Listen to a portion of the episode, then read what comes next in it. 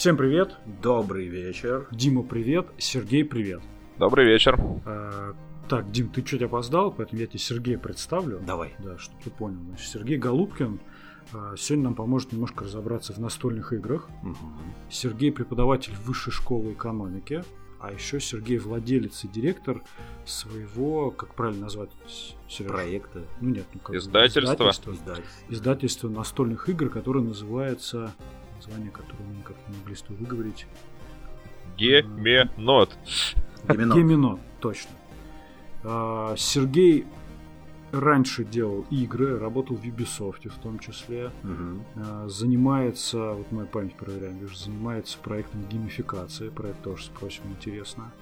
Но в конце концов, почему я именно вот здорово заинтересовал, Сергей выбрал настольные игры, а не видеоигры. Я ну, мы остаемся говорю? в рамках геймификации в любом случае. Да, вот это тоже будет интересно, почему все-таки настольные игры, а не видеоигры.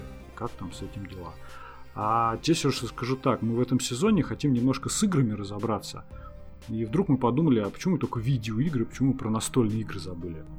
А на самом деле, я несколько дней назад купил игру The Bunker, заказал. Там такая крутая реклама была, сайт такой здоровский, а игра не очень оказалась. И я такой, блин, надо срочно кого-то позвать и об этом поговорить.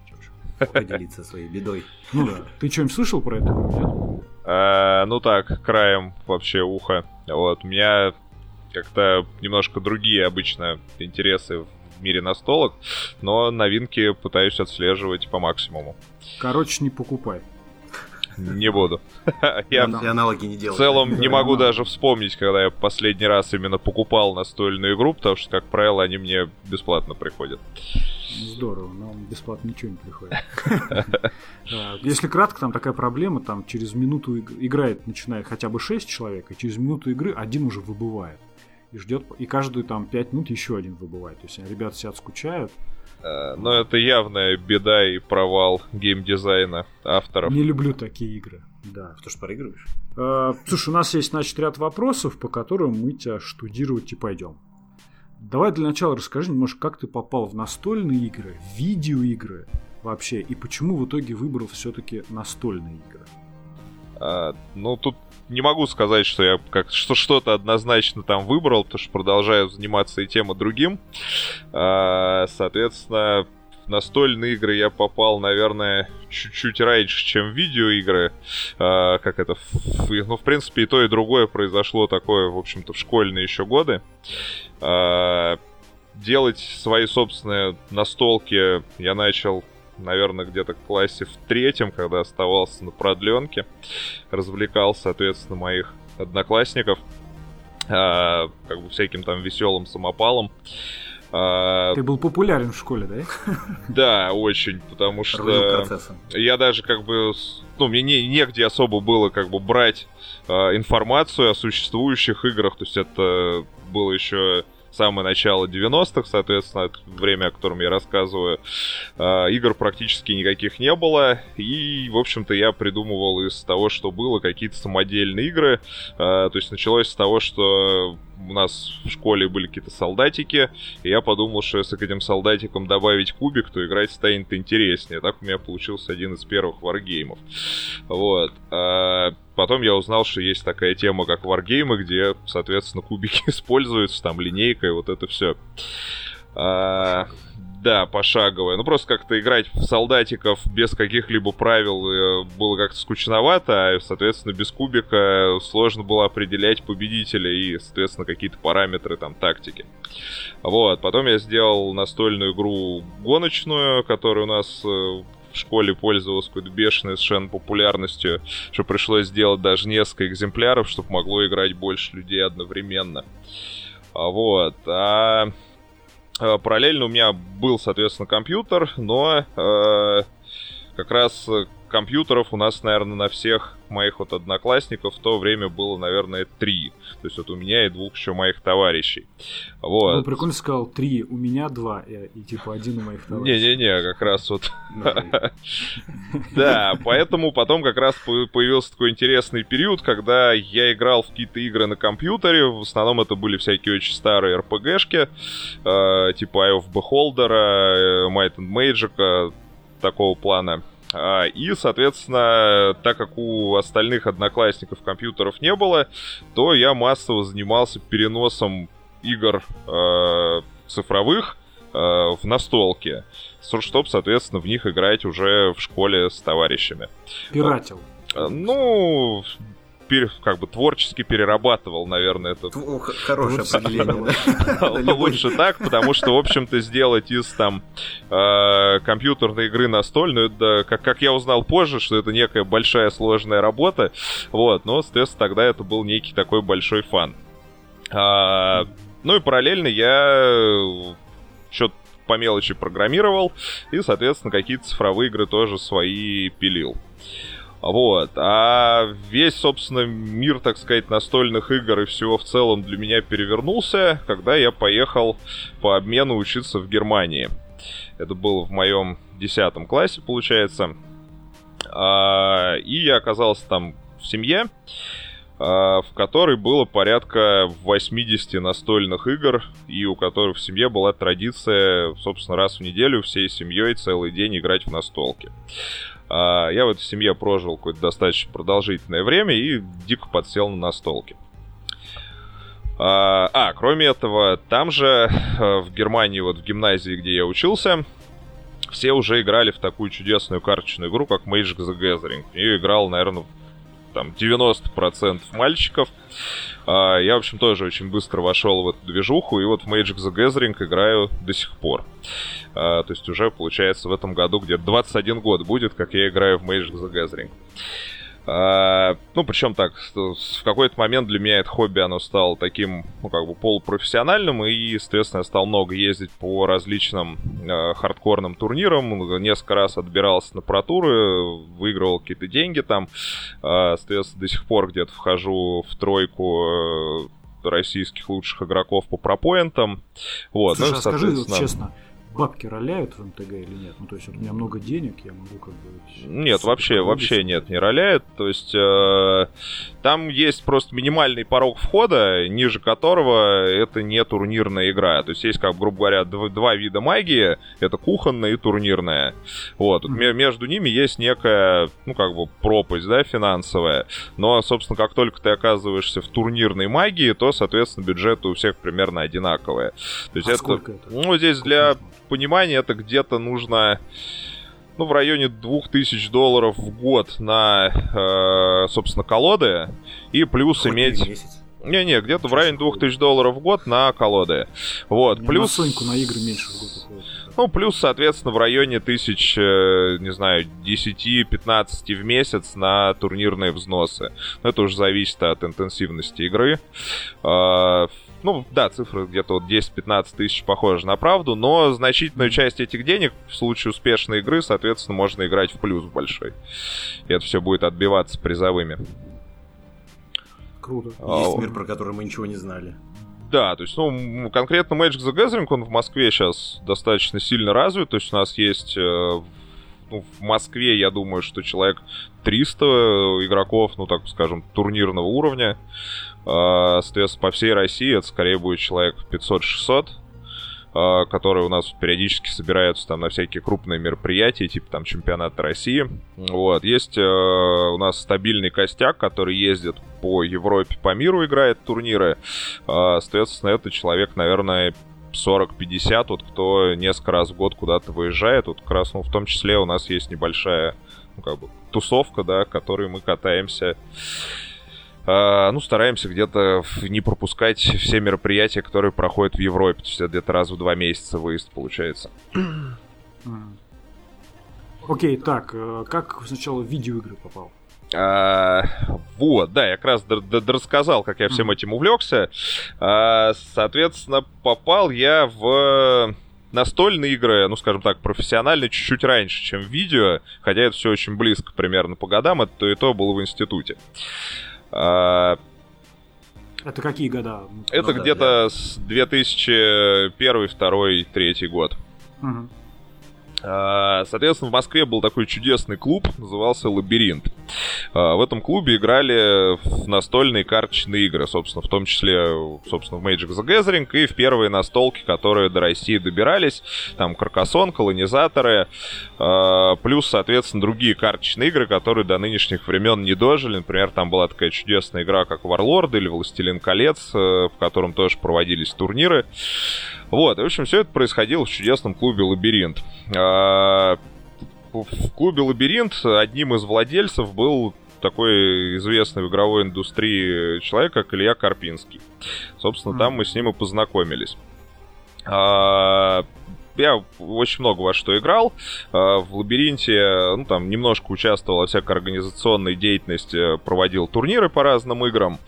А, соответственно, ну, то есть у меня не было какой-то там официальной должности, ну, такой, как бы, как tournament organizer, да, по различным играм. Как бы я там постоянно тусовался и вот эти всякие мероприятия проводил. А, после этого как раз э, лабиринт закрылся. Это закрылся он, по-моему, в 2004 году. Вот, я успел поработать где-то годик с админом, и после этого пришел, собственно, к Илье Карпинскому в Нивал. Это был 2005 год.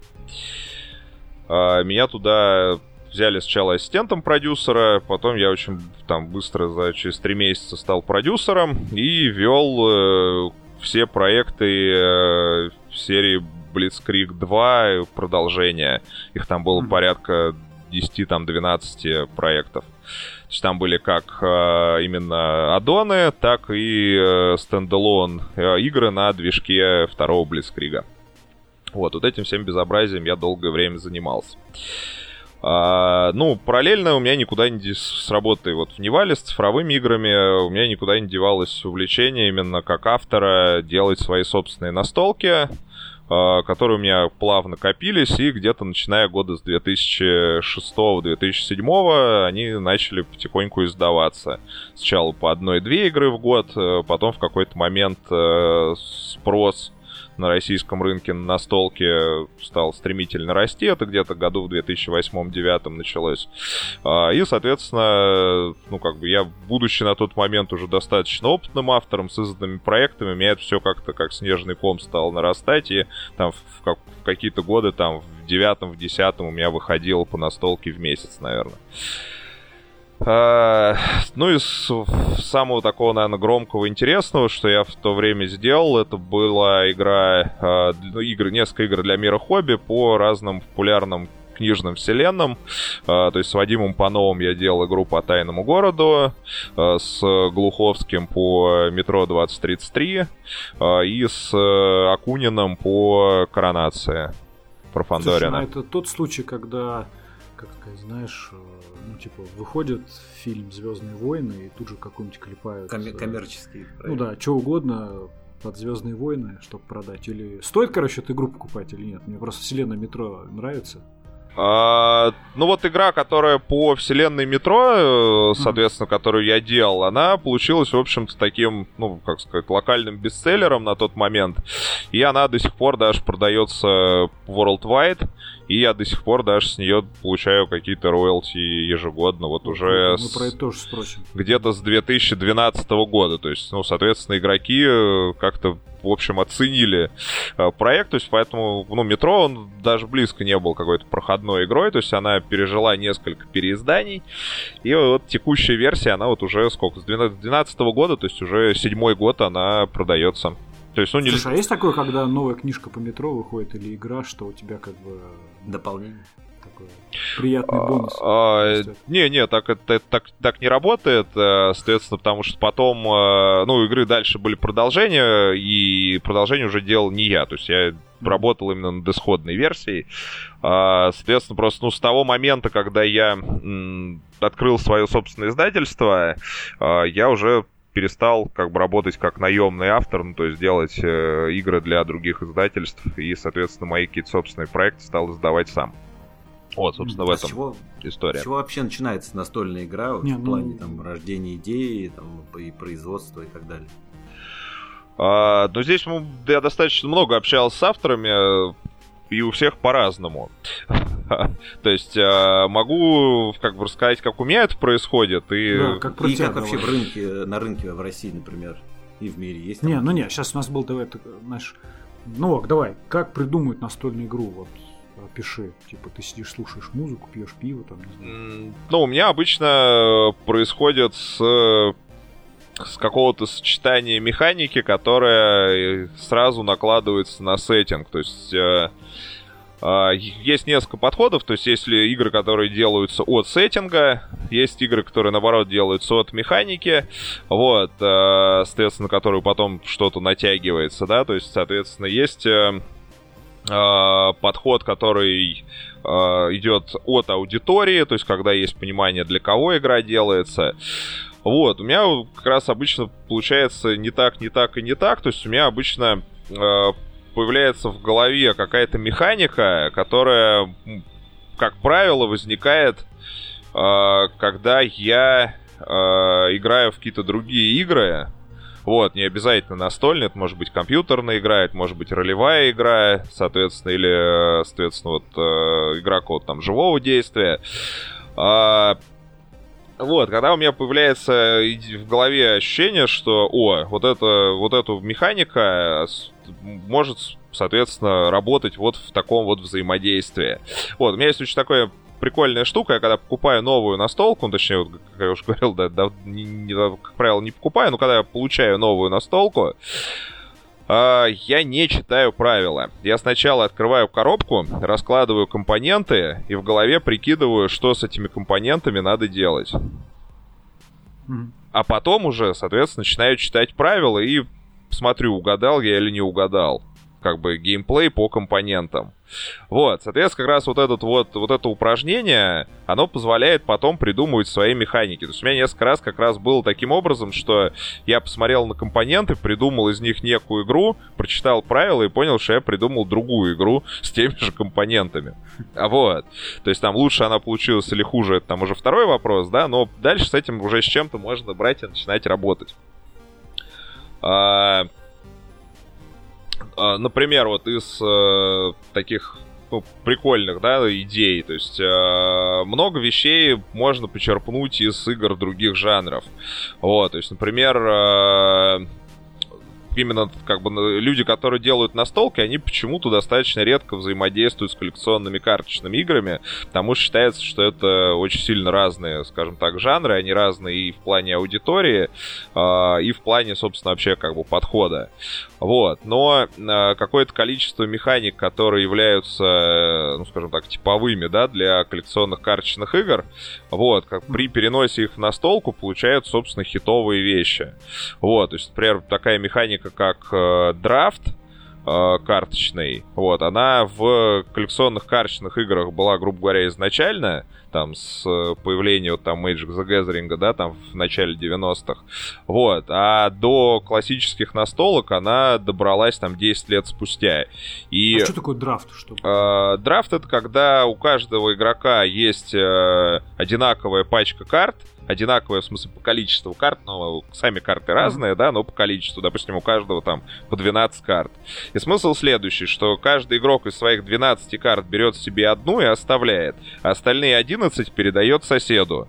Соответственно, получает от соседа 11, опять берет себе одну и передает соседу 10. И таким вот образом игрок собирает себе 12 карт, э, опять же, да, то есть у него было 12, и получилось 12. Но уже осознанно это происходит. Понял. Вот, потому что у него изначально был рандомный набор карт, а потом, соответственно, он, беря каждый раз по одной, он получает некую, ну, как бы стратегию, некую колоду, с которой уже дальше можно как-то осознанно взаимодействовать. Вот, то есть вот такая вот э, механика, я говорю, она из карточных, э, коллекционных карточных игр э, была изначально, а вот до игр настольных она добралась сильно позже. Но как только она добралась, э, появилась, собственно, одна из моих там любимых игр э, «Семь чудес». Э, и, соответственно, это сразу стал там супер хит, там мировой топ-10, который там до сих пор из этого топ-10 там, по-моему, не выпал. Ну, может, там сейчас где-то ближе там к топ-20, но все равно как бы супер хит. Появился на супер простой механике драфта, просто ее взяли из игр другого жанра. Вот, ну и таких примеров очень много. А, то есть, в принципе, сейчас ситуация, она на рынке настольных игр она близка э, в плане творческом к ситуации на, на рынке цифровых игр, когда большинство игр делаются гибридом механик, э, соответственно, и добавлением каких-то экспериментальных э, фичей. Слушай, рынок э, настольных игр мировой и рынок в России э, растет, не растет, падает. Может, какие-то цифры знаешь просто у меня. А... 8 человек играет в России так вот плотно в настолке. Нет, это огромный рынок. У меня есть э, много всяких интересных цифр. Сейчас одну секунду я. Может хотя бы порядок типа. Да, я сейчас я сейчас немножко открою цифр, расскажу буквально. Говорю, дайте мне 30 секунд, например, вот. А, ну, могу точно сказать, что рынок... А, было просто очень большое исследование. А, проведено оно было в 2016 году. А, мирового рынка. По российскому рынку, соответственно, цифры, они достаточно засекреченные. Можно только порядок понимать. Вот, соответственно... А почему засекреченные? А, тоже сейчас расскажу, давайте по порядку. Ага. А, соответственно, вообще мировой рынок на 2018 год это типа 5,5 миллиардов долларов. А, соответственно, прогноз роста 29 процентов в год до 2021 года исследования. Ну, около 9, значит, будет. Ага, я понял. Да. А, масштаб такой, то есть, да, будет там 8,5, где-то 9, да, в 2021 году. А по российскому рынку а, у нас такая очень просто сложная структура, то есть у нас был момент э, еще, наверное, в прошлом году, э, когда у нас, э, у нас есть крупный главный игрок, это Мирхоби на российском рынке. Угу. А, у нас есть вопрос про него. Да, соответственно, еще в прошлом году просто Мирхоби занимал, я думаю, что 50% рынка, а все остальные игроки соответственно, оставшиеся 50%. Mm-hmm. Но в этом году ситуация радикально изменилась. Мирхобби, ну, такая была громкая сделка, купил Мосигру, и, соответственно, я думаю, сейчас доля рынка мира хобби, ну, не меньше, чем 75% рынка стала. Вот. И, соответственно, такой полумонопольный рынок, э, соответственно, все цифры лежат внутри мира хобби, и обнародовать им А, ну, типа, мир нет хобби большого знает смысла. все цифры. Ну, соответственно, да. Ну, как бы, какой смысл, да, потому что рынок практически монопольный. А, в целом, а, для настольных игр, наверное, это не так плохо, потому что Мир Хобби, в общем-то, очень хорошо работает, и Мир Хобби, наверное, единственная компания, которая занимается не только продажами игр, но и развитием рынка все-таки. Вот, поэтому как бы, ну, я считаю, что это некое благо, что Мир Хобби все-таки, соответственно, э, занимает такую долю, потому что это дает оптимизм некий в будущем, что рынок все-таки будет расти, потому что остальные игроки в основном как бы пытаются на рынке, в общем, на имеющемся рынке как бы паразитировать и просто из доли мира хобби отгрызать куски вместо того, чтобы, соответственно, развивать рынок. Понял. Слушай, игры, которые делают в России, это что-то там уникальное делают, пробуют, или просто, знаешь, переделывают, находят Нет, с, с, с российскими играми авторскими, ну, могу сразу сказать, что плюс-минус беда у нас. Вот, э, то есть у нас э, рынок сам по себе, он достаточно хороший, достаточно крупный, то есть у нас, ну, я думаю, что российский рынок это где-то 4-5% мирового, во всяком случае, по количеству игроков. Mm-hmm. А, вот, то есть у нас ну, скорее всего, я думаю, что больше, чем миллион человек играет в настолки в России. Вот, то есть я думаю, что скорее цифра где-то полтора-два, но опять же повторюсь, что это скорее так пальцем в небо по ощущениям mm-hmm. именно. Вот, допустим, про конкретно Magic the Gathering у меня цифры есть достаточно как бы близкие к реальности того, что у нас есть примерно тысяча соревновательных игроков, ну и примерно 25-30 тысяч кухонных игроков. Вот, и еще примерно 25-30 тысяч это таких как бы пассивных игроков, кто играл когда-то, потом перестал, но в целом может в любой момент вернуться. А, соответственно, если кто-то там заинтересует, какая-то реклама там стригерится. А, вот. А, Но наш рынок — это рынок локализации. То есть, соответственно, мировые хиты издаются на российский рынок. Доля, наверное, собственных авторских проектов на российском рынке, ну, я думаю, что это меньше 10%. А есть какие-нибудь примеры? Вот, мне кажется, игра «Шакал», ну, ты, наверное, знаешь, где такое поле. Да, да. Монеточки воровать, она прикольная игра, очень простая, да, да. там... Да я играю с женой.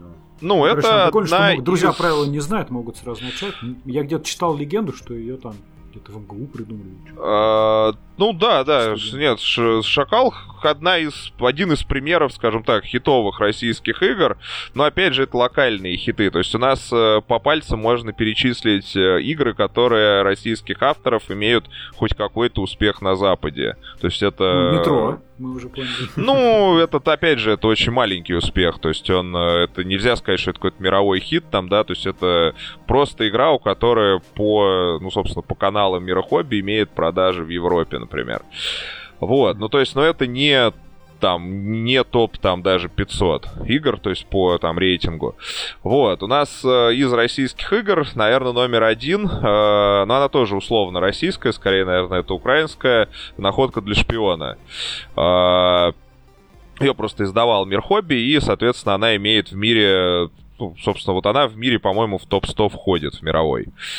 Э, есть... Э, Э, несколько игр, как бы, которые имеют мировые продажи, э, но, соответственно, это тоже все как бы не громкие хиты. То есть здесь как раз вот можно как раз сравнить с тем, что, например, вот с Украины хитовых игр получается даже больше, чем как бы из России, потому что есть Мистериум который Мистериум, он стабильно, соответственно, входит в топ-100. Он был э, в прошлом году в топ-50 был мировом. А, соответственно, это игра, которую как раз, э, ну, вот мое издательство Гименот э, имеет на нее права на Россию.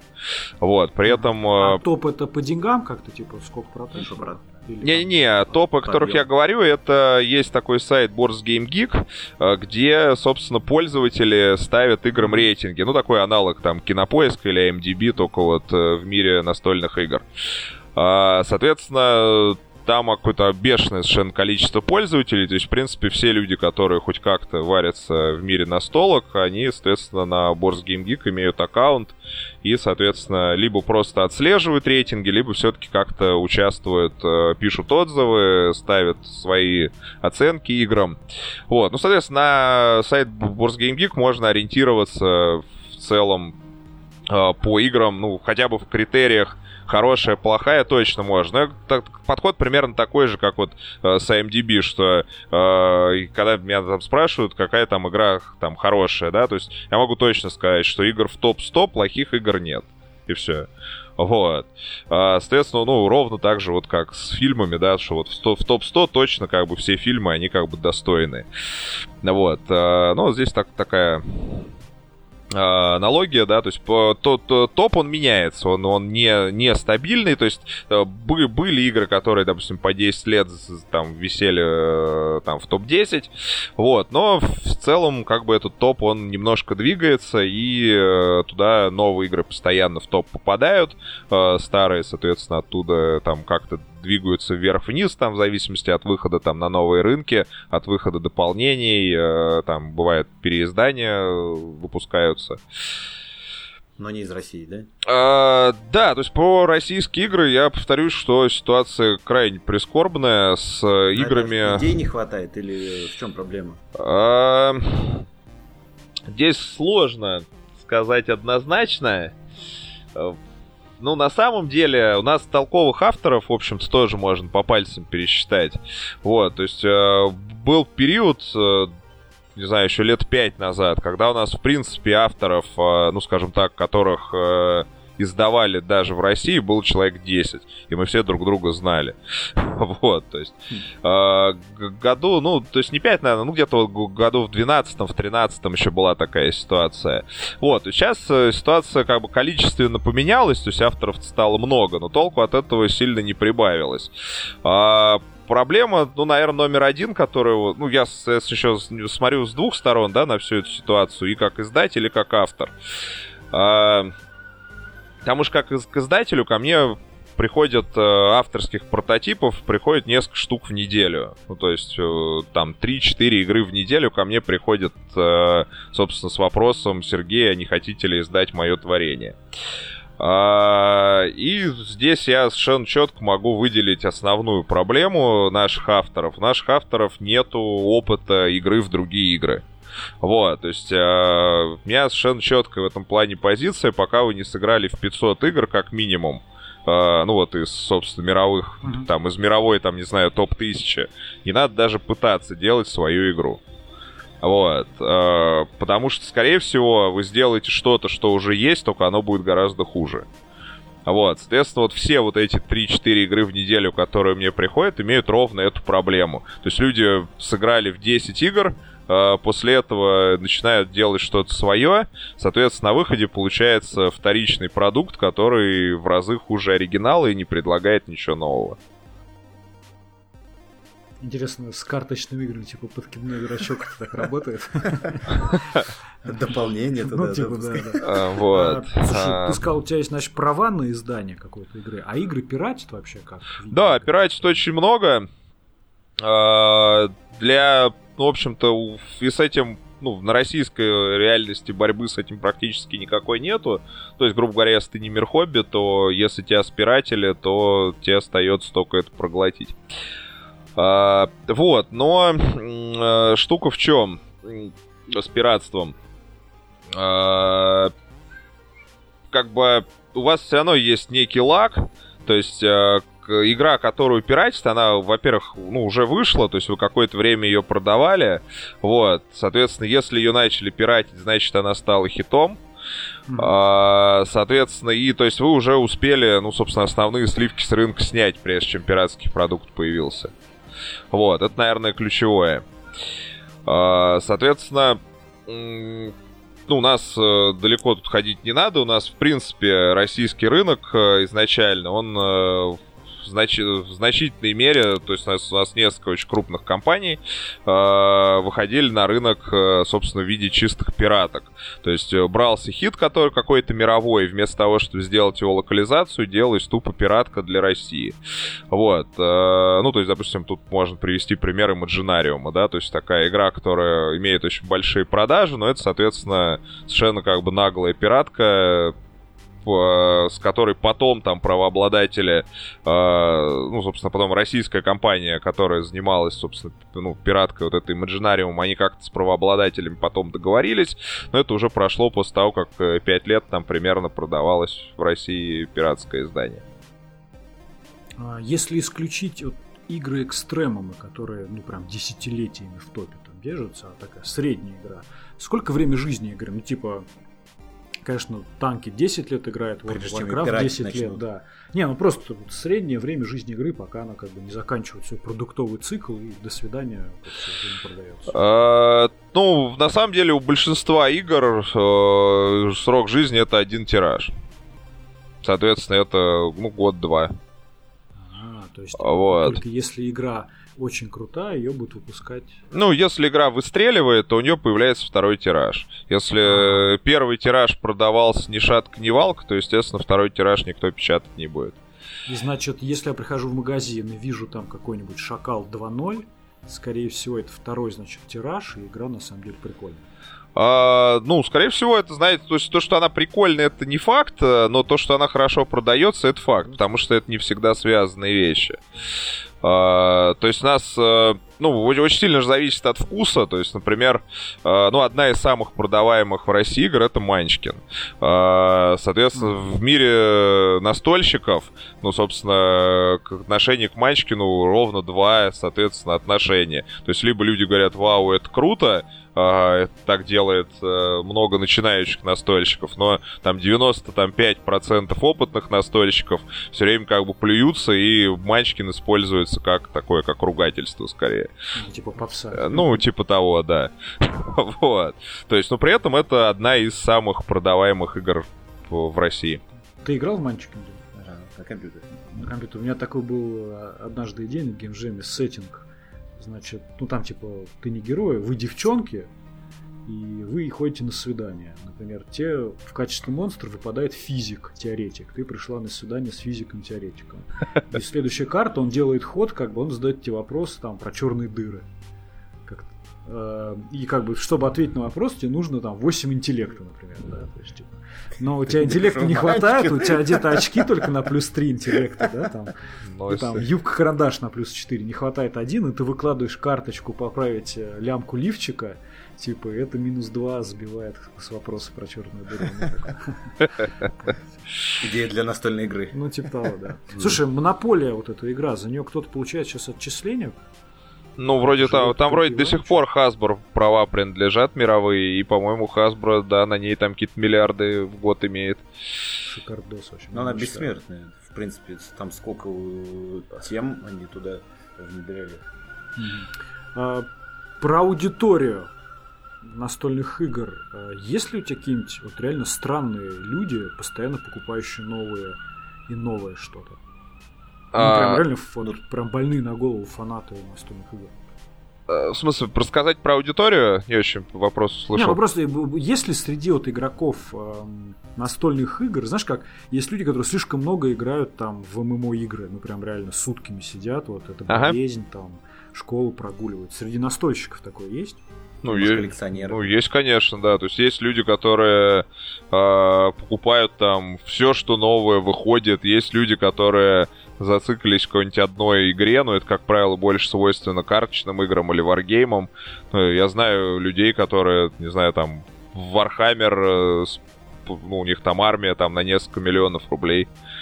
А, соответственно, ну вот у меня, допустим, коллекция настолок э, дома это где-то 500 с небольшим коробок. Не, ну у тебя понятно, ты как ты по работе изучаешь продукты. Ну, я, изу- да, я изучаю как бы то, что выходит, но э, я к тому, что вот у меня порядка 500 игр, э, и это далеко не самая крупная коллекция в России даже. Вот, mm-hmm. то есть э, я знаю людей, которые просто, ну, как являются как бы гиками, да, с какими-то там, ну, некими там все-таки финансовыми возможностями, и которые покупают там игру в неделю, например. А фанаты твоего издания есть, которые прям следят за новинками? Сразу покупают? А, ну, какое-то количество есть, конечно. Mm.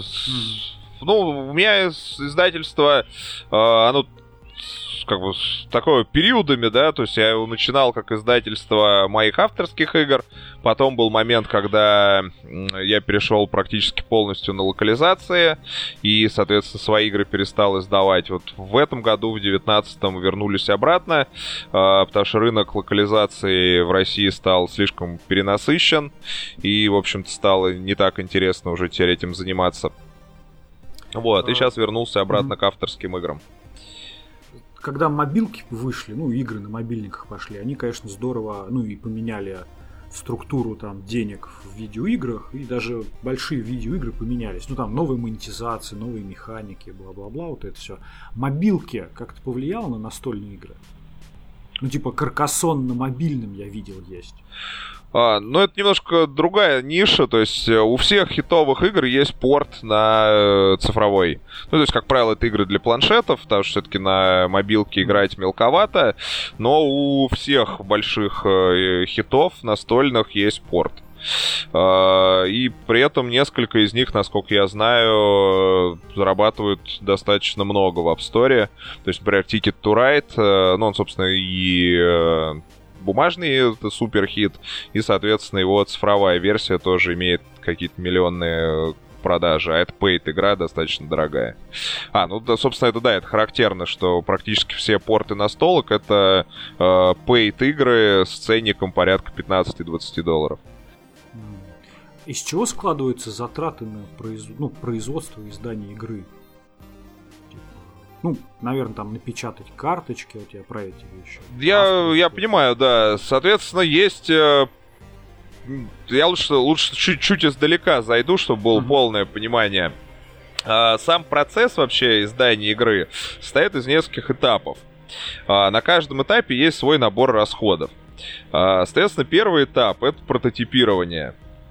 А, на котором обрабатывается идея, и, соответственно, эта идея, она, ну, собственно, это близко к разработке цифровых игр.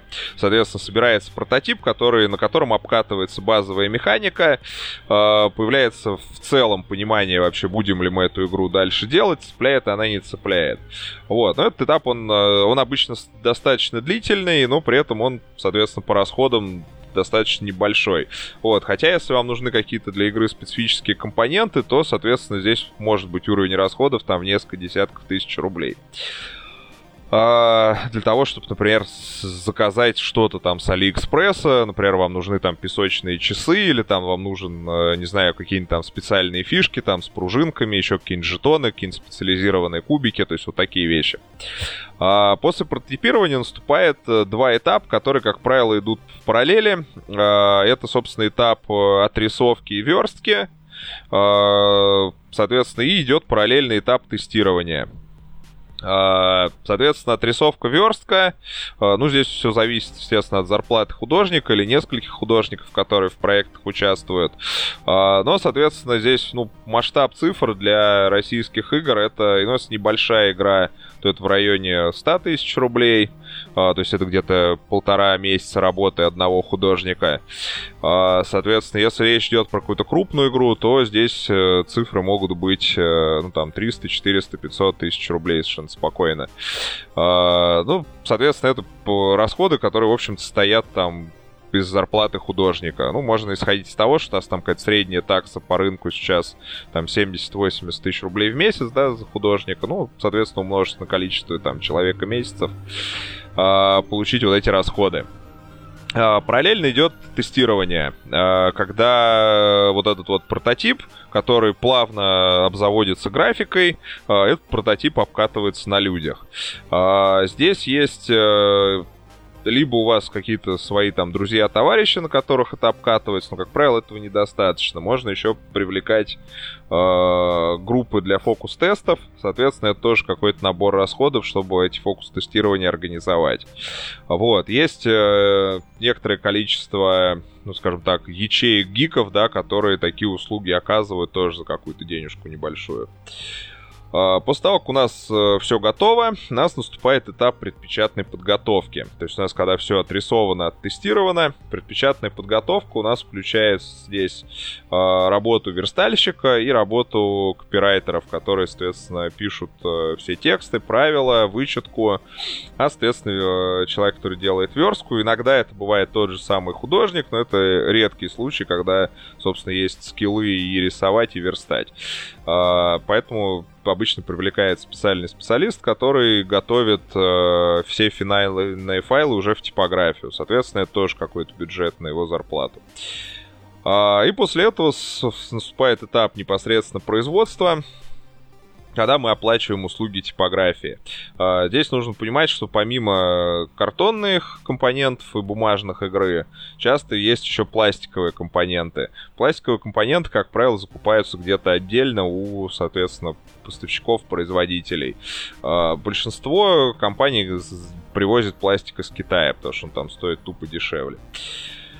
А, соответственно, если вам нужен какой-то кастомный пластик, то есть миниатюрки специально под вашу игру, то это включается еще э, уже либо люди, которые, соответственно, работают там с 3D принтером и 3D моделями, либо, соответственно, фирмы, которые занимаются литьем. Тоже отдельная статья расходов.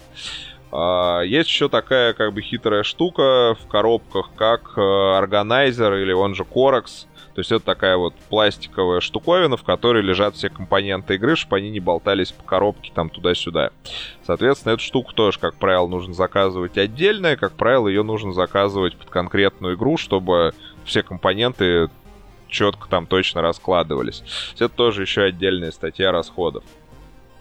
Соответственно, после этого у вас есть готовая игра, которую вам нужно как-то где-то хранить. И плюс, соответственно, у вас есть э, расходы на логистику, потому что, собственно, вам нужно за игру с типографией привести на ваш склад, и дальше со склада уже начинать какие-то отгрузки э, по сетям, по магазинам и так далее. Ну и, соответственно, у нас наступает последний этап, это уже этап э, распространения, на котором у нас есть свой как бы отдельный набор расходов. А, как-то так. Слушай, а вот геймдизайнеру, кто это придумал, ну, автор назовем, вот реально в России на хлебушек зарабатывает? А, я думаю, что как... Э, ну, ты, скажем, не, не Кадзима настолько. Ты просто хороший геймдизайнер. Тебе реально как-то Нет, нет, даже близко нет. То есть у нас... Э, ну, у нас, в общем, нет ни одного человека, по-моему, вообще, который живет чисто на... Э, по-моему, мы ответили на вопрос, почему в России на роялти... С идеями плохо. Не, ну есть э, из свежего как раз э, как это, было интервью с Колей Пегасовым, который в мире хобби ну, он, соответственно, там, по-моему, директор по развитию в мире хобби. Вот, и, соответственно, он, ну, такой достаточно популярный автор. Вот, вот как раз он говорил в интервью, что он Э, с роялти зарабатывает больше денег, чем, соответственно, зарплатой ну, директора. как бы исключение исправил. Ну, это редкое исключение, да, то есть... Э, я, допустим, вот если бы у меня не было именно своего издательского бизнеса, то как автор, наверное, было бы маловато. Ну так, чтобы как это, ну, а всяком случае, по сравнению с продюсерской зарплатой в цифровых играх, это как бы недостаточно. А, Мир Здесь... хобби и монополия мира хобби. А почему они такие успешные?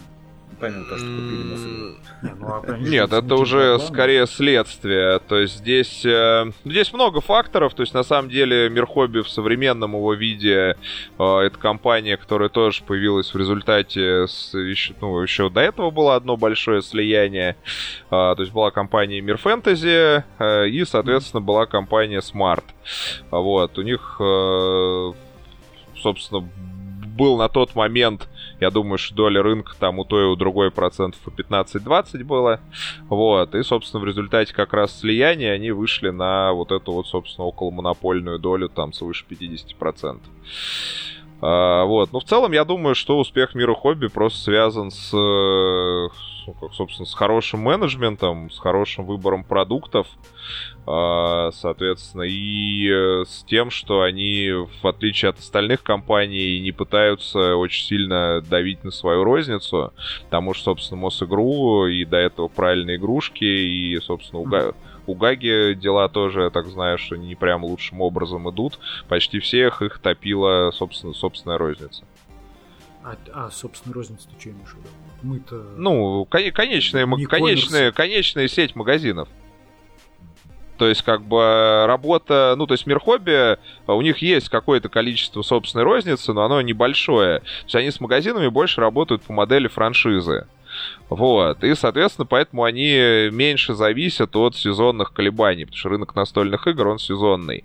А, соответственно, ну, ле... какие сезоны? Ну, ле- лет, лето это полный мертвяк, соответственно, пик продаж это э, декабрь-январь, новогодние праздники, и, соответственно, конец февраля, март, это, соответственно, там 23 февраля, 8 марта. Вот, соответственно, месяцы после майских праздников до сентября, это просто как мертвяк абсолютный. Мне кажется, 9 игр из 10, которые покупают в конце декабря, никто так и не распаковывает в январе просто. Ну, это второй вопрос. Но в целом, ну, как бы, если сравнивать, допустим, в среднем продажи декабря с продажами, ну, любого не летнего месяца, то, как правило, это там X3. Вот. Так что рынок достаточно сезонный, поэтому все, ну, как бы, все сети, которые очень сильно зависит от собственной розницы, у них у всех как бы период такой, что летом нужно там дико затягивать пояса, влезать в долги, а в, дека... ну, в январе с декабрьских продаж эти долги пытаться погасить. А, соответственно... Такой типичный русский бизнес. Ну, то есть, да, из, в общем, из-за этого почти вот все... Ну, у нас вот три самых крупных, наверное, вот сети, которые были, вот это вот Мосигра, э, которая, собственно, сейчас поглощена, да, миром хобби. Э, в прошлом году обанкротилась очень крупная сеть правильной игрушки, IQ Toys. Соответственно, и вот третья у нас крупная сеть это Гага. Соответственно, у них, ну, вроде дела более-менее идут, но тоже не прям супер. Вот. Поэтому, то есть, ну, мне кажется, что успех мира хобби как раз во многом с этим связан. Мне у Мосигра сайт нравился. У них такие прикольные были видеообзоры и свои варианты правил очень понятно, простые. А... Не знаю, есть. И... Да нет, я думаю, что сайт есть, вряд ли куда-то делся. А... Я это к тому, что значит, видео, вот это все, стримеры, летсплееры, обзорщики, мир видеоигр довольно здорово так изменили, да, подходы к маркетингу. В настольных играх они рулят да, да, все то же самое. Но единственное, что объем, объем очень маленький у нас этого рынка. Э, то есть у нас, эм, скажем так, хороших блогеров, обзорщиков, кто занимается настольными играми, их там пределах пяти, пяти человек, там пяти каналов, и, соответственно, все эти люди, они э, перезагружены там заказами на обзоры на два месяца вперед, вот поэтому... Она ниша.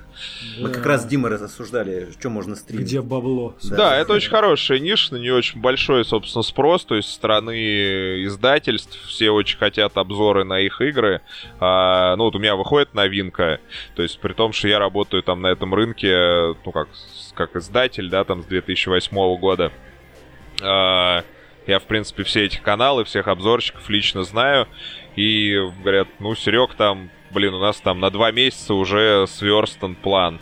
Там, ребят, ну там, пожалуйста, там, снимите мне видосик. Там, ну ладно, вот там через две недели для тебя найдем окошко. Так это работает.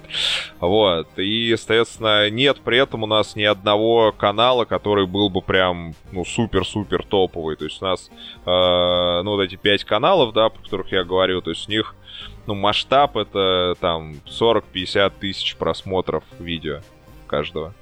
Это... Ну, мы если стримить начнем, то фокус-группу имею в виду. Мы своим подкастом по раз 100 Ну, если, да, если вдруг захотите этим заняться, то, соответственно, смогу как это, обеспечить играми, клиентами там и так далее. Бесплатные игры. Ради чего мы, на самом деле, все это затеяли. Да. А, я просто сам видеоигры делаю. И вот я, например, так предполагал, что на, делать настольную игру это так геймдизайнеров в видеоиграх – иногда им хочется вот настолочку сделать. Uh, нет, Часто очень частый кейс, и как раз я много с таким как бы народом работаю, да, то есть потому что я вот читаю лекции как раз в высшей школе экономики, да, у нас курс э, менеджмент игровых проектов называется. Uh, соответственно, я там рассказываю про управление проектами, управление командой. Вот, и как раз у нас э, с каждого потока есть все время несколько человек, кто хочет сделать свою настолку, и с многими из них получается поработать. Вот, опять же, из э, цифровой тусовки тоже всегда помогая людям, если кто-то хочет настолку издать. У нас вот сейчас большой проект э, с Костей Сахновым, из, может, самый Datcroft Games. Вот, они э, свою настолку хотят именно издать. Как раз вот у меня вышел с, э, со Славой Уточкиным с Высшей школы экономики тоже э, Dev симулятор, настольная игра. А, Девгаме, да? Его? Да, на Дивгаме вот мы его как раз презентовали, была, слышали, да, где-то тему? Вот. Тремся в этом. Вот. А, ну, не, ну, в смысле, как раз вот э, это настольная игра, симулятор э, студии цифровых игр. вот, то есть как раз здесь совместил я свои, как бы, это, две экспертизы, то есть там 15 лет опыта работы продюсером, и, соответственно... Блин, надо, она у нас куплена, короче, но каждый раз, когда мы идем как тусить на корпоратив, как бы все Короче, одному, одному невозможно Одному играть. тяжело, в общем, поиграть, а остальные уже забивают на него Да. Но ее все купили, мне кажется, типа, знаешь, надо, надо иметь. Не, ну то штука такая, да. То есть у нас есть, э, как это, ну, мне кажется, что она еще прикольно должна зайти как раз э, в геймдев студиях потом на подарки, вот ближе туда, к всяким праздникам. Вот как раз про это тоже думаем. Вот. Ну и сейчас как раз собираем фидбэк, чтобы, соответственно, туда какие-то доработать какие-то вещи, связанные с правилами, и, соответственно, э, у нас очень много приходит фидбэка, там, типа, ребят, там вот у нас есть всякие прикольные ситуации, давайте добавим. То есть скоро уже наберем на дополнительную колоду ситуаций, как бы, от людей, кто купил, поиграл, соответственно, и готов поделиться своими, как бы, байками из разработки. Но я правильно понял, что если ты хочешь видеоигру сделать, то это несколько тяжелее, ну как бы больше вложений, потому что тебе нужен там программист, 3D художник, такой, чтобы даже прототипчик сделать. А настольную игру можно вот, ну, руками своим прототип собрать. Да, у вас э, нет масштаб затрат, ну то есть, чтобы сделать небольшую мобилку и, соответственно, там среднюю настолку, масштаб денег он одинаковый. То есть и в том и в том случае речь идет там про там, ну не знаю, там 20 тысяч долларов, да. А, соответственно, но у вас затраты на разных просто этапах. То есть, если у вас... А, ну, позже, мне нужны эти деньги позже. Вам, ну, как бы, печать, она сжирает э, такие же бюджеты, как программисты. вот. Но, типа, ты уже больше уверен в этой идее. Ты... Да, то есть у вас и... на начальном этапе как раз затраты меньше, поэтому вы можете свою идею обкатывать, тестировать э, за почти за бесплатно очень долгое время. В этом, конечно, большой бонус. Вот, но когда вы уже решились печататься, то, соответственно, у вас э, дальше затраты становятся сопоставимыми. Вот. Но у настолок, как мне кажется, есть одно значительное преимущество, что цифровая игра, если вы ее сделали, она провалилась, то она провалилась, и вы ее выкинули в мусорку. А настолка, она у вас напечатана. И если она даже не очень крутая, но красиво сделанная, то вы ее за какое-то время распродадите. Потому что есть какой-то... Хотя бы в ноль выйти. Ну да, то есть есть какое-то количество людей в магазинах, которые не знают, что они покупают, да, а просто коробочку купят. Вот, и как бы, ну, собственно, факт того, что это физический товар, он позволяет все-таки, э, ну, как правило, отбить все-таки какое-то количество вложенных денег. То есть вот в этом есть отличие от цифрового проекта. Но при этом у вас э, нет э, от цифрового проекта другой истории, когда там, собственно, игра может выстрелить и заработать вам там 100 миллионов долларов. Здесь такой истории не может случиться. Слушай, ну круто, я что-то прям вдохновился на столочками, захотел. Каждый новый сразу. выпуск одно вдохновение вообще. Спасибо большое. Интересно получилось. Да, согласен. Скажи, кстати, напоследок а, какой-нибудь топ из своих игр, прям да. Wargaming, ага. прям про, про войну, что-нибудь самому интересно. Не, посмотри, давай вообще топ игр какой-нибудь, там топ-5 игр, вот в что поиграть. А, а, не, все усложняем, это слишком легко для меня. Усложняем. Я помню этот вопрос. Есть три группы людей, смотри. Группа один. Ко мне пришли друзья, мы просто пофаниться. Там типа Codenames, ну такой. Ага. Тип 2 людей. Мы уже готовы пару часиков. Даже, может, правила почитать готовы, а не послушать того, кто играл, да? Ну, типа Каркасон. И Окей. третья группа это вот Wargame, мы готовы на весь день засесть, там закрыться с линейкой. Застримить. Там, ну, прям все, да, такое прям что-то серьезное. Для мужиков такое там. Угу. Вот, под топ-3 в каждой категории. Э, ну, попробуем, наверное. То есть мне, мне как раз проще назвать там топ-50 в последней категории, да, чем, соответственно, топ-3 в первой. Ну, топ-50 в последней, в последней категории всем легко Нет, ну это такая-то...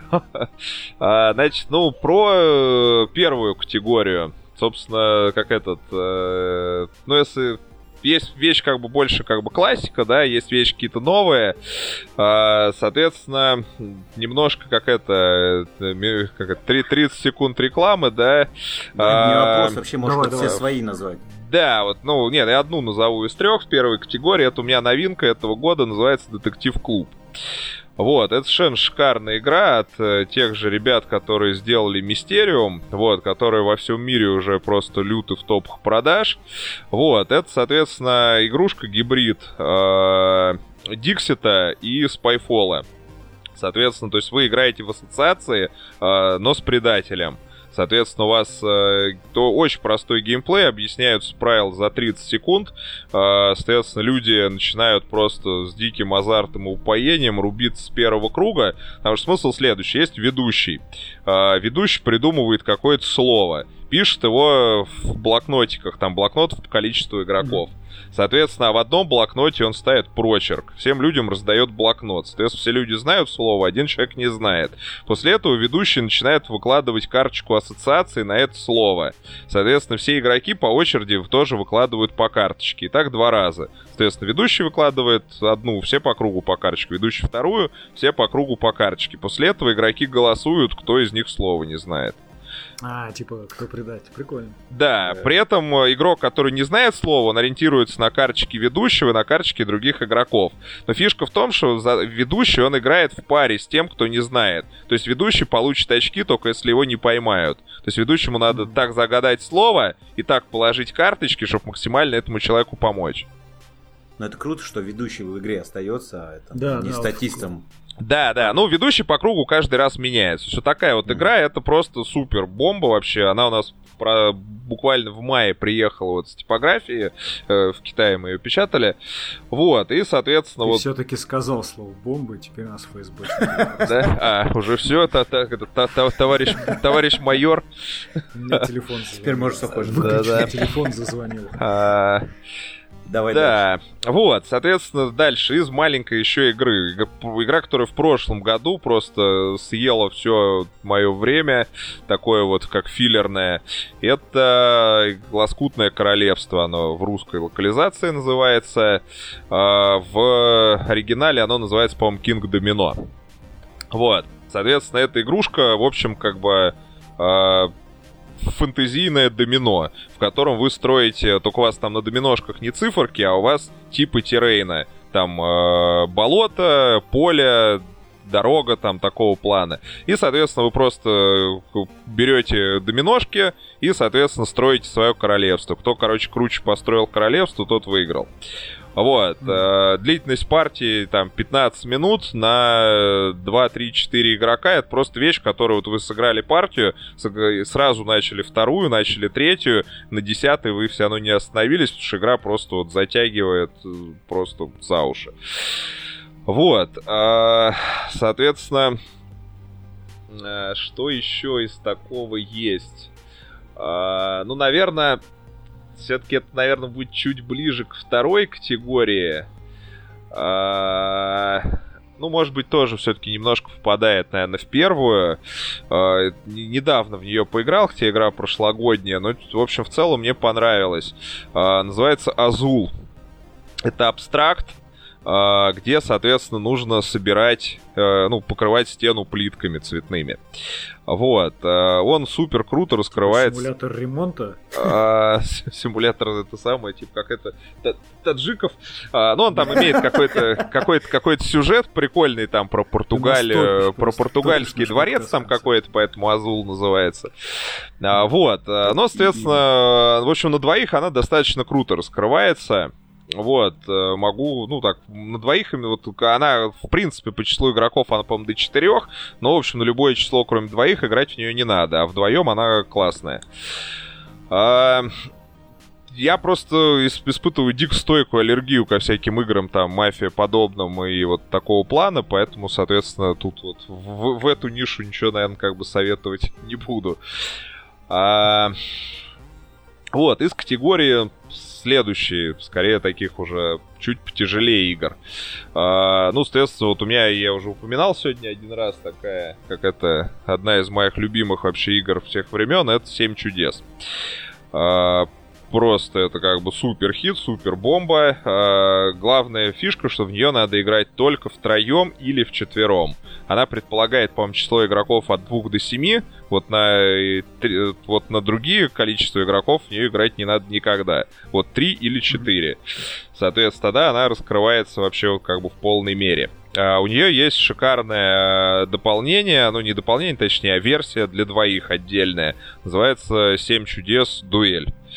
Соответственно, вот э, ее могу рекомендовать как одну из самых, наверное, крутых дуэльных игр, в которую тоже вы там сыграете несколько десятков партий и как бы все, все будет прям нравиться и будет очень круто.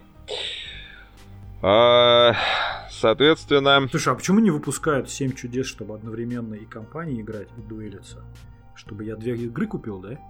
А, нет, потому что нет, там, там разные вообще механики они, э, вот, собственно, основная коробка и дуэльная, они кроме сеттинга ничего общего не имеют. А сеттинг там абстрактный про строительство, собственно, Семи Чудес Света. А, вот. А, и э, у них разница в выходе там чуть ли не 15 лет. То есть Семь чудес оригинальные, они, по-моему, где-то начало середины 2000-х, а дуэльная версия, она, по-моему, 17 -го года. Вот, игрушки. Ну вот, Семь чудес, а, ну, собственно, сюда же, наверное, попадает еще тоже из всяких супер топовых мировых хитов. Это э, Ticket to Ride, который билет на поезд. Тоже игра, в которую можно там бесконечно переигрывать. Э, при этом, ну, наверное, вот у билет на поезд, э, то есть в него можно играть сколько угодно, но единственное, там есть нюанс, что после того, как у него появилась цифровая версия, и люди, когда на, сыграли несколько партий в цифровую, уже к коробке вернуться не могут. Потому что менеджмент э, бумажной игры, он достаточно там геморройный, вот, а в цифровой версии, соответственно, этот менеджмент убран, и, соответственно, там вообще прям все прям очень круто становится играть. А, ну то есть вы также компании играете просто? Или ты на телефоне как-то против других? Можно играть онлайн через сервер, можно играть на одном девайсе, на Hot City, передавая к как бы планшет вообще без проблем. Вот. Э, э, так, э, ну, наверное, вот такие вот как бы штуки. А, ну еще из того, что что мне... А, ну из моих таких тоже игр, которые в прошлом, наверное, году была у меня одна из любимых игр, это была «Покорение Марса». Она как раз находится между вот этих категорий, между второй и третьей. То есть она по э, как бы сложности она скорее попадает во вторую категорию, но по времени игры, наверное, в третью. Вот такой вот есть нюанс. Соответственно, покорение Марса вот как раз игра, которая э, очень крутой гибрид механик. Uh, то есть она вроде как такая настолка-настолка про развитие территорий, вот, но при этом uh, в ней все механики карточные. А, и, соответственно, используется куча механик из коллекционных карточных игр, то есть там типа того же Magic the Gathering, вот. И, соответственно, гибрид очень удачный. Uh, у меня вот она как раз была, наверное, наверное, главной игрой прошлого года для меня. Uh, если переходить к третьей категории, то здесь, наверное, выделю ну, наверное, первое место, оно как такое будет для многих первым местом, это э, Twilight Struggle. Э, она недавно появилась на русском языке под названием «Сумеречная борьба». Вот, это игрушка, которая меня, наверное, лет пять не отпускала, и отпустила она меня в итоге, опять же, только после того, как вышла цифровая версия, и я в нее просто обыгрался дико онлайн. Вот, что уже после того, как там сыграно там 300-400 партий в онлайне, уже как-то коробку сложно раскладывать. Вот, но хотя все равно под настроение иногда можно. А, игрушка а, дуэльная, строго дуэльная, и достаточно, как бы, ну, достаточно хардкорная, соответственно, про противостояние, про холодную войну. Один играет за СССР, другой за США, и, соответственно, нужно за, э, как бы, ну, вот, годы холодной войны, соответственно, привести свою как бы державу к победе, при этом случайно не начав ядерную войну, потому что тогда ты как бы автоматом проигрываешь. Вот, там есть целая куча механик, то есть там можно устраивать там всякие военные акции, политические акции, э, этот самый, развивать космическую программу, э, соответственно, развивать свое как бы присутствие в разных там странах, э, там очень кучу механик очень интересных. Вот. Но это, я думаю, что она, эта игрушка, она очень долгое время, как раз порядка 10 лет, была топ-1, э, вот, собственно, по рейтингу Борс. Mm-hmm. Вот. Э, но, в общем, у нее, наверное, могу, могу сказать только один, наверное, небольшой есть минус. Это э, она очень зависит от уровня играющих. То есть, если, соответственно, встретится два игрока, у которых, ну, скажем так, скилл э, немножко различается, то играть будет неинтересно. Ну, примерно как в шахматы, наверное. Тут так можно сравнить, да, то есть как бы человек, который... Осадил нас Сергей сразу. Нет, а, в нее очень круто играть, если оба игрока играют, ну, как бы только начинают, то им будет очень ну, интересно. про нас. Я говорю, как раз в нее нельзя играть, если один сильно играет, а другой слабо. Будет просто неинтересно. Вот, если как бы вот вы, допустим, оба в нее не играли, купите коробку и сыграете первую партию, то я уверен, что вам будет дико интересно. И вы будете как бы э, играть вторую, третью, десятую партию, опять же, одним и тем же составом, да, у вас будет скилл расти одновременно, и, соответственно, игра будет раскрываться там новыми гранями, соответственно, новыми как бы возможностями. Вот.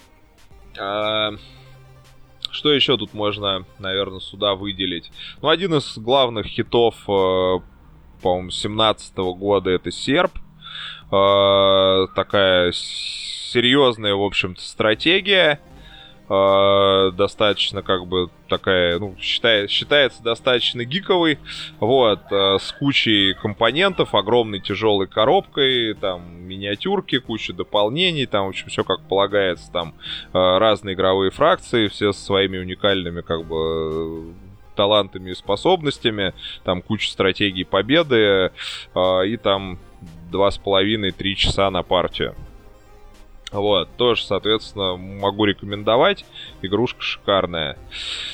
Вот, на самом деле, э, повторюсь, здесь, наверное, основное это подсматривать топы, вот. Э, и, соответственно, в топах смотреть по критерию, какие механики нравятся. То есть ставить фильтры по механикам. Вот. То есть, потому что на самом деле ключевой момент это, ну, в чем и как людям, что в играх, как, когда нравится, когда не нравится.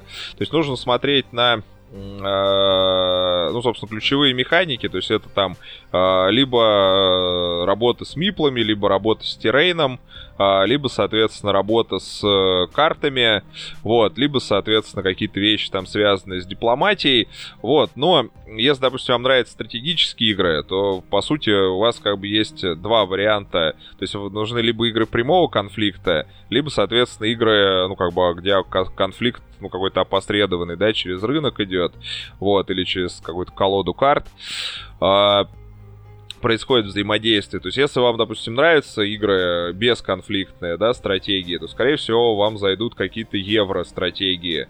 Вот, то есть, типа там, ну, из, допустим, из свежих там хитов, например, там Орлеан. Вот, если вам как раз заходят игры конфликтные, то как раз вам зайдет скорее вот типа серп тот же, да, где можно просто прийти и соседям там танками по куполу ну, накостылять.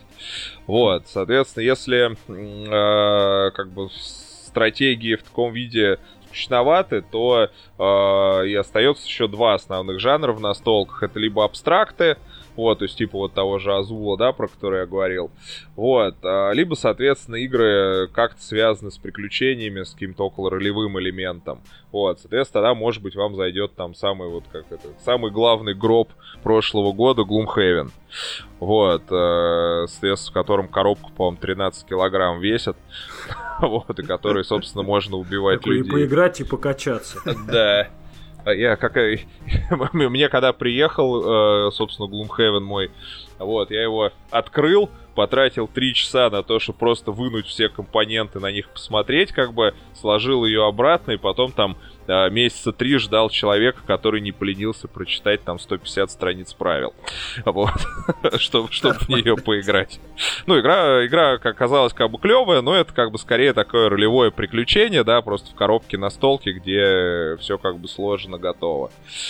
Вот. Э, но опять же, из такого достаточно хардкорного могу тоже про немножко там мою новинку рассказать. Э, Амбиции космоса тоже у нас проект.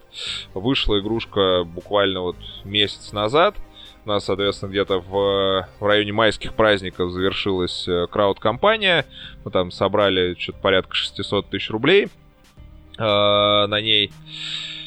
А, соответственно, и вот сейчас как раз игра поступила в магазины, то есть если нравится 4X э, космические, такие, ну, достаточно серьезные как бы игры, а, то, соответственно, очень, по-моему, достойный продукт получился у него. По вот э, первые отзывы тоже как бы достаточно положительные в интернете. А, соответственно, тоже могу как бы рекомендовать игрушку вот, ну, в принципе, я как это, конечно, как автор, то есть ну, в нее наиграл просто очень большое количество партий во время тестирования, и при этом у меня как-то осталось такое как послевкусие, что я готов в нее все равно продолжать играть, несмотря на то, что, э, ну, собственно, столько времени было потрачено на тестирование, и вроде уже очень много наиграно. Круто. Ты пока все это рассказывал, мы сидели в телефонах, и тут же набирали эти игры из игры. Все круто выглядит, все красиво, сочно. Умеют люди делать игры вообще. Все купим. Мы поэтому и залипли, да? Я думал, я так, я думал, я так рассказывал, что уже как, забили уже, да, и просто сидели в телефоне. их нашли. В корзину, в корзину. Вот. Э, ну, еще небольшую как бы штучку добавлю, да, про вот э, у нас как-то типа, предыдущая была тема про то, что если вы хотите, да, сделать свою настолку, э, то, в принципе, я как бы открыт к обсуждению, соответственно, я, в смысле, не, не только к вам обращаюсь, но и к слушателям. Mm-hmm. Вот, если у вас есть какой-то интересный проект, то, соответственно, можно обсудить перспективы работы с ним. Вот, особенно если у вас есть не только как бы желание, но и, э, собственно, ну, как бы финансовые возможности игру, соответственно, напечатать, да, там вложиться как-то в арт и, э, собственно, таким образом свой проект сделать, то я думаю, что мы точно договоримся по формату сотрудничества, вот, потому что я очень много с кем работаю по всяким схемам типа 50 на 50, когда, соответственно, автор приходит э, с игрой и артом, соответственно, я прихожу с своей как бы экспертизой всей, вот, мы пополами скидываемся на печать, и, соответственно, дальше пополам там делим выручку от продаж, например. Mm. Слушай, вот. Перед тем, как попрощаться, можно я один раз служебным положением воспользуюсь? Вот я с женой в настолочке хочу поиграть, люблю. Но хочется какую-нибудь настолку, такая без кровь кишки, приключенческая, чтобы с историей. Проблема и мы вдвоем за одну команду. Ну, ну или как минимум не очень против друг друга. Есть такой, нет? А, надолго по времени? Сколько хотите играть? О, подожди, я записываю. Все запишу. А, ну, смотрите, ну, нет, я могу, часочек, партия. могу рассказать с того, что вот во что мы с женой любим играть. Угу. А, есть шикарная совершенно штука сейчас, недавно появилась, это игры-квесты. А, это как бы одноразовые коробки, они, ну, они достаточно все недорого стоят, там в пределах там тысячи рублей. Вот, но это одноразовый квест, то есть вас, э, собственно, после того, как вы игру пройдете, вы его как бы выбросите, потому что там требуется резать, рисовать, протыкать. Вот, но это вот, если представляете себе всякие вот, ну, экзит-румы, да, там, когда ну, нужно за час выйти из комнаты. Вот примерно такая же штука, только у вас дома на столе, что ходить никуда не надо. Вот, э, просто коробка, в ней несколько колод карт, и, как правило, какой-то блокнот, как правило, еще несколько компонентов, э, и, соответственно, вы выполняете набор инструкций, разгадываете головоломки, э, и, соответственно, по мере разгадывания головоломок, ну, обычно еще ставится таймер, чтобы вы засекли время, за сколько вы все головоломки разгадали. вот. мы не будем ставить. Ну, это тут как, как больше нравится. Вот, вот это шикарная штука. Ну, самая, наверное, известная, популярная, это серия этих квестов, ну, у них, ну, как торговая марка называется Exit. Вот, выпускается звездой э, у нас как бы на российский рынок. Вот, это прям шикарно, могу рекомендовать. Это вот э, одна, их штук, наверное, 8 или 9 уже вышло разных. Вот, соответственно, покупаете такую коробку и просто вот проводите вечер, это полтора-два часа на одну коробку. А, второе, что еще вот тоже очень нас вот зашло как приключение, а, эта игрушка называется Pathfinder есть ролевая такая система. А, ну, у меня а... просто соседи на этаже сделали как бы видео игру Pathfinder Cats. Вот. вот. Не представляю, как я с женой в это буду играть. Не-не-не, вот так вот. А, есть э, у Pathfinder есть настольная карточная версия карточная, не, не ролевая, а именно так называется там, если вы там оперативно гуглите, то так называется Pathfinder карточная игра. Соответственно, там у нее сейчас на данный момент на российском рынке локализации изданы две версии. Первая там Возвращение рунных властителей, вторая Череп кандалы. А, соответственно, это полноценное приключение, в которое можно играть, ну, там, от одного, по-моему, до четырех или до пяти человек. Соответственно, вдвоем шикарно играется а у нее как бы полное прохождение у вас займет, наверное, часов 40-50. Ну вот, если со всеми допами а, и так ну, типа далее. Вы поиграли, как бы сессию Да, сохранили. вы сессию сохранили в пакетик да, своих персонажей и продолжили там завтра, mm-hmm. послезавтра и там, когда угодно. Соответственно, если вот играть, ну не знаю, там раз там в месяц, да, то, соответственно, это вот где-то забава там, ну, за полгода, в принципе, можно пройти. Вот. У меня вот жене очень понравилось. А там э, можно проиграть, типа, или один да, умер? И... Да, можно проиграть, можно умереть, но, соответственно, вы как бы... Там есть такая система, что вы как бы сейвитесь перед входом в новое подземелье. То есть вы, Все, если да. проиграли, то вы переигрываете только это подземелье, а не сначала. А то чревато будет. Вот. Там, потому что, ну, то есть, сам там э, вот эта э, игра, она состоит из огромной коробки, которая стоит там что-то типа 2,5-3 тысячи, и где-то порядка 5-6 маленьких коробочек с дополнениями. Соответственно, в большой коробке идет э, три приключения, каждая где-то на, ну, 4-5 часов игры. Вот. И, соответственно, каждая вот эта маленькая дополнительная коробочка, они рублей по 500 стоят, э, там в них идет по 2, по 3 приключения, каждая каждая тоже на 4-5 часов игры. Круто, записал. Вот, соответственно, вот это вот как бы из такого. А из, э, ну вот, игр, которые в принципе, я на самом деле повторю, что я уже перечислял. То есть вот шикарно зайдет 7 чудес дуэльный и Лоскутное королевство. Это вот две игры, которые с бесконечной реиграбельностью и шикарно играются именно на двоих, не напряжно зафиксировали. Все, спасибо большое тебе. Слушай, круто, спасибо, что столько всего рассказал полезного. Лично для меня был самый полезный сейчас за все это время слышал. Ну, один из, один из точно. Зависну на выходных поиграю. Спасибо большое. Спасибо большое. Познакомиться, послушать, да. Успехов тебе, хорошего дня, вечера уже. Побольше да. хороших игр. Спасибо, спасибо.